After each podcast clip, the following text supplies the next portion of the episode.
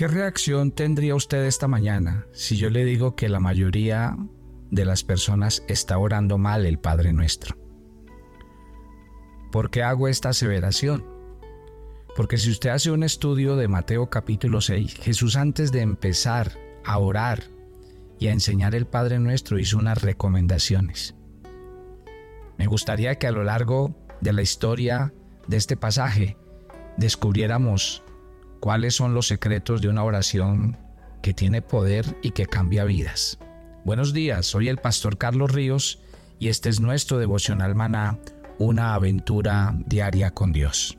Hoy vamos a hablar del lugar del Padre nuestro. Este está situado eh, ahí mismo en el Monte de los Olivos. Estos últimos que les he venido diciendo, todos hacen parte como del mismo escenario. El Monte de los Olivos era un lugar muy representativo porque allá habían lugares muy especiales. Por ejemplo, en las faldas del Monte de los Olivos está Getsemaní. Encontramos el lugar donde Cristo ascendió por segunda vez. Encontramos el lugar donde Jesús lloró. Y bueno, encontramos este sitio. Este sitio es un lugar, allí se ha hecho un homenaje especial y usted allí encuentra eh, el Padre Nuestro traducido en cientos y cientos de lenguas. Uno se puede ir a hacer un recorrido y encuentra el Padre Nuestro escrito en muchos, pero muchos idiomas. Es un ejercicio muy bonito. Bueno, Dios también nos va a dar la gracia en esta peregrinación de ir a aquel lugar para recordar estas palabras y adentrarnos en su enseñanza. Dice la Biblia en Mateo Vamos a estudiar en el capítulo 6, que es donde está la historia acerca del Padre Nuestro. Yo quisiera como resaltar algo muy importante porque Jesús antes de enseñar a orar, eh, enseñó lo que no era orar. Y no sé si es que la gente a veces en su afán como que nos concentramos en la oración que enseñó el Señor Jesús, pero no nos concentramos en lo que el Señor dijo antes de enseñarnos esa oración. Y a mí me parece tan importante la oración del Padre Nuestro como la oración que Jesús dijo que teníamos que hacer. Por ejemplo, vayan a Mateo capítulo 6, versículo 5. Y cuando ores, no seas como los hipócritas, porque ellos aman el orar en pie en las sinagogas y en las esquinas de las calles para ser vistos por los hombres os digo que ya tienen su recompensa. Luego dice el Señor, y orando, no uséis vanas repeticiones como los gentiles, que piensan que por sus palabrerías serán oídos. A ver, analicemos que la oración del Padre Nuestro tiene una antesala, y la antesala es lo que no es la oración. Y Jesús dijo, uno, la oración no es hacer algo para ser visto por los hombres. Sí, la oración debe ser secreta. La oración debe ser con el ánimo de agradar a Dios y no a los hombres. La oración cumple como propósito llegar a la presencia de Dios. Y segundo, mire que lo primero que advierte Jesús es lo que terminó haciendo la gente. Porque Jesús dijo, les voy a enseñar una oración, pero antes de enseñársela, lo primero que les voy a decir es que esa oración no es para repetirla. Y eso es lo que yo tengo que aclararles esta mañana, hablándoles de la oración del Padre Nuestro. El mismo Señor Jesús, que fue el que enseñó la oración del Padre Nuestro, dijo que el Padre Nuestro no era para repetirlo. Esta es una oración que tiene un modelo, que tiene unos elementos y ahorita lo vamos a, a tocar uno por uno. Pero eso no quiere decir que el Señor nos dijo una oración para que nos, eh, nos pusiéramos como, como loquitos a, repetirla. Y porque es que el problema de terminar haciendo las cosas así es que las cosas pierden sentido. Uno se pone a repetir algo y le pierde la esencia. Entonces, ¿qué tal que las conversaciones, por ejemplo? ¿Qué tal que ustedes todos los días se levantaran y este devocional fuera lo mismo? A veces mm, por problemas técnicos hemos tenido eh, el problema de repetir, por ejemplo, de mandar el devocional y que he repetido el día de ayer. No, pues ese día me bombardean a mí. Ese día, en cuestión de una hora, he recibido 10.000 mensajes y todos los 10.000 mensajes dicen, el devocional de hoy está repetido, el devocional de hoy está repetido. ¿Sí? ¿Por qué? Porque eso, ¿qué esencia tiene? Claro que uno puede repetir muchas veces una cosa y le puede sacar jugo y disfrutar, pero no. Realmente uno quiere cada día algo nuevo. Y Jesús cuando habló de la oración, dice, la oración debe ser algo espontáneo. Ahora, como es espontáneo, mire cómo es la vida. Todos los días son iguales, nunca son iguales. Usted todos los días va a trabajar a la misma empresa y cumple el mismo horario. ¿Le pasa todos los días lo mismo? No le pasa lo mismo. Se sube a veces a la misma ruta de bus o de tren o hace el mismo recorrido en su, en su vehículo particular. ¿Pasa siempre lo mismo? No pasa siempre lo mismo. Entonces, como el Señor dijo que cada día traía su propio afán, que cada día era diferente, entonces el Señor quiere que cada día de nosotros nazca una oración sincera, voluntaria y sobre todo acorde al momento. Yo les he enseñado que si hay algo que me encanta a mí de las características del maná, el maná tenía cuatro características y una de ellas es que el maná era diario. Nadie podía guardar maná para el otro día. Imagínense qué belleza. Yo siempre cuento una anécdota, ya tal vez ustedes me la han oído muchas veces, pero la voy a volver a repetir. Porque cuando yo era niño y mi mamá nos enseñó a, rezar, porque nos enseñaban no a orar, sino a rezar, eh, yo me acuerdo que muchas veces sabe qué hacía de niño cuando tenía mucho sueño o no quería orar, decía, Dios, lo mismo de ayer, amén. Esa era mi oración. Imagínese pues, es que Dios lo mismo de ayer, amén. Y no tiene sentido. A ver, póngase a pensar, ¿cómo puedo decirle yo a Dios en esta noche que está terminando? Eh, Señor, gracias por lo mismo de ayer. Es que el día de ayer fue diferente al de hoy. La misericordia del Señor se renueva cada mañana. El pan se envía cada mañana. El maná es diario. La bendición de Dios es diaria. La presencia de Dios es diaria. Por lo cual si hay algo que debe caracterizar la oración, es lo mismo que sea diaria.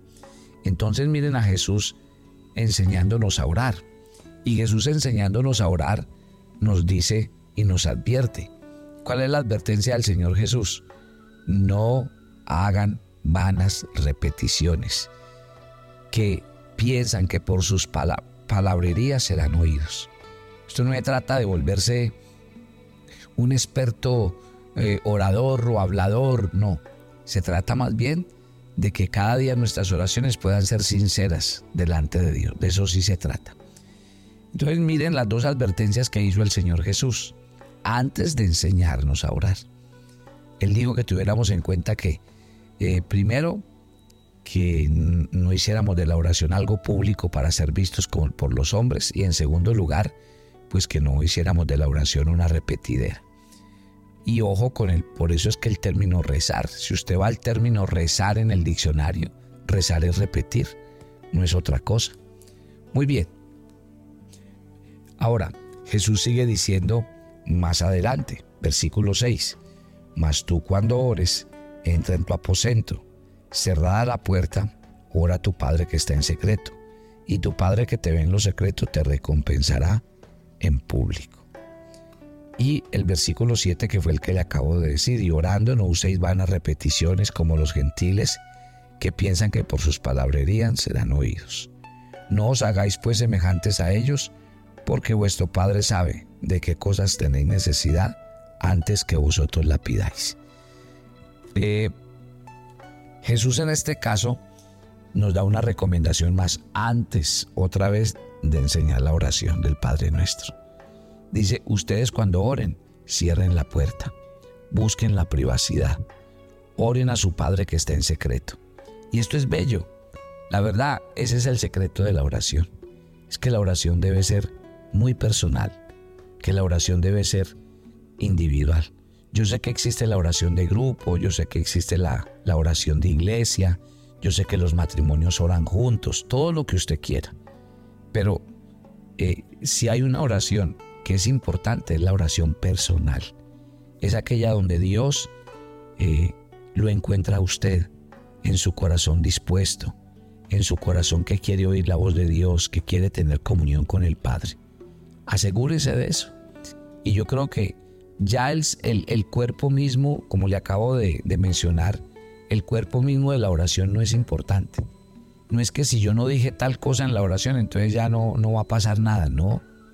No porque si la oración es hablar con Dios, entonces la idea es que no es, no es que necesariamente tengamos que decir, o si yo no digo tal cosa, entonces no va a pasar, no. La oración es simplemente abrir el corazón, decirle a Dios lo que somos. Ahora, ¿cuáles son los elementos?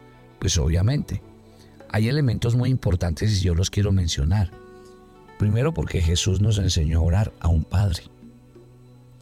Y en eso téngalo por seguro de que su oración está siendo dirigida a un Padre que nos ama, a un Padre interesado, no a un Padre desentendido, ni a un Padre que no nos ama, ni a un Padre... No. La Biblia cuando habla de Dios como Padre, habla de un Padre que nos ha amado con amor eterno. Entonces, si yo sé que estoy dirigiendo mi oración a alguien que es como un padre y no a alguien lejano, a alguien que no le interesa mi vida, pues entonces yo tengo la plena certeza y seguridad de que mi oración va a ser una oración escuchada. Porque a quién está dirigida? A alguien que me ama, que está interesado en mí y a alguien con quien yo tengo una relación, no de lejanía, no de distancia. Por eso es que la oración no puede ser simplemente cuando yo lo necesito. Porque si yo tengo un padre, pues yo debo tener una relación con ese padre. No se trata de solamente ir a pedirle cosas cuando, cuando las necesitamos, sino una relación de amor donde cada día podamos acercarnos, darle gracias, bendecirlo, exaltarlo, cantarle salmos. Con todo este ejercicio, eh, por eso es tan importante llegar a la oración del Padre Nuestro, porque en ella aprendemos a santificar el nombre del Señor, a decirle que su reino se establezca en nuestras vidas, en nuestros corazones, que nos enseñe cada día, como nos enseñaba Jesús en la oración de Getsemaní, a hacer su voluntad, que cada día en nuestro corazón no dejemos albergar rencores ni odios, sino que así como Él nos ha perdonado, nosotros en el ejercicio diario también tenemos que aprender a perdonar, a soltar cargas, a que nada en el corazón se quede guardado. ¿Por qué? Porque Dios quiere que tengamos un corazón limpio, un espíritu recto. La oración del Padre nuestro no es otra cosa sino una oración que nos acerca al Padre una oración que nos permite ratificar cada día el Dios que nos ama y que está en medio de nosotros. Yo le invito a todos ustedes a que hagamos de la oración realmente un ejercicio diario, constante y permanente. A que la oración sea aquella que nos lleve a experimentar la paz de Dios que sobrepasa todo entendimiento. A entender que por medio de la oración Dios nos permite tener la fe que mueve montañas y que podemos orar con la certeza y la convicción de que Dios cada día va a escuchar a nuestras oraciones. Ustedes viven en medio de muchas necesidades. Bueno, si usted tiene necesidades en el orden familiar, económico, espiritual, físico y emocional, pues ahí tiene la oración.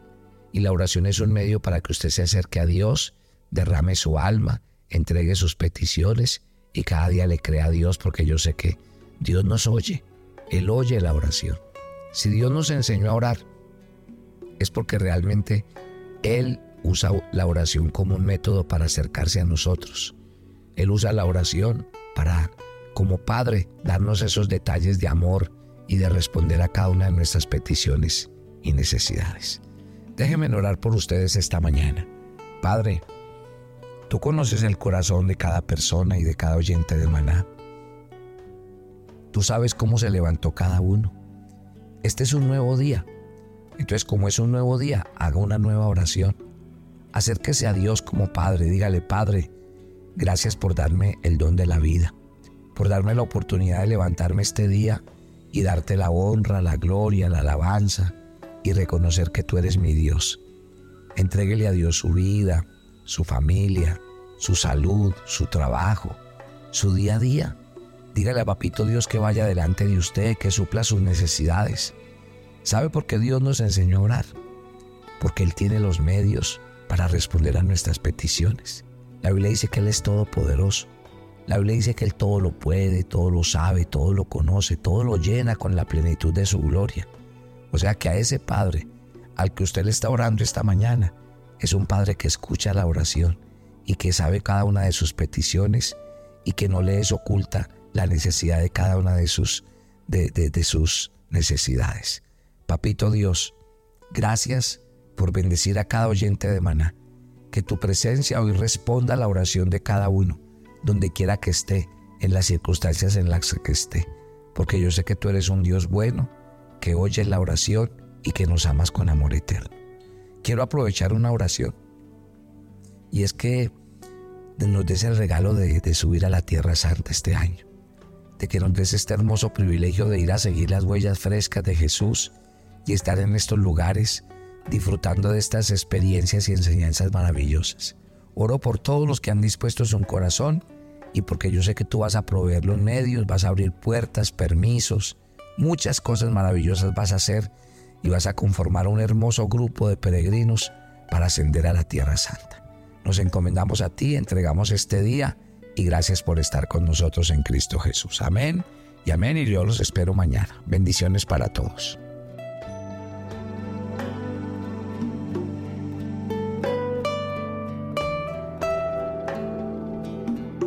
Tu agenda devocional, maná. Hoy es el día 151. En nuestra agenda, el pasaje sugerido para la lectura en tu devocional personal el día de hoy es 2 de Timoteo 2, del 8 al 13. Dios permanece fiel así nosotros le fallemos, pero toma la decisión de obedecerle siempre fortalecido en el Espíritu Santo. Te invitamos ahora a que respondas las preguntas que encuentras en tu agenda que te llevarán a conocer cada vez más a Dios y crecer en tu vida espiritual. Y para confirmar tus respuestas, visita nuestra cuenta de Facebook Devocional o nuestra página web devocionalmaná.com.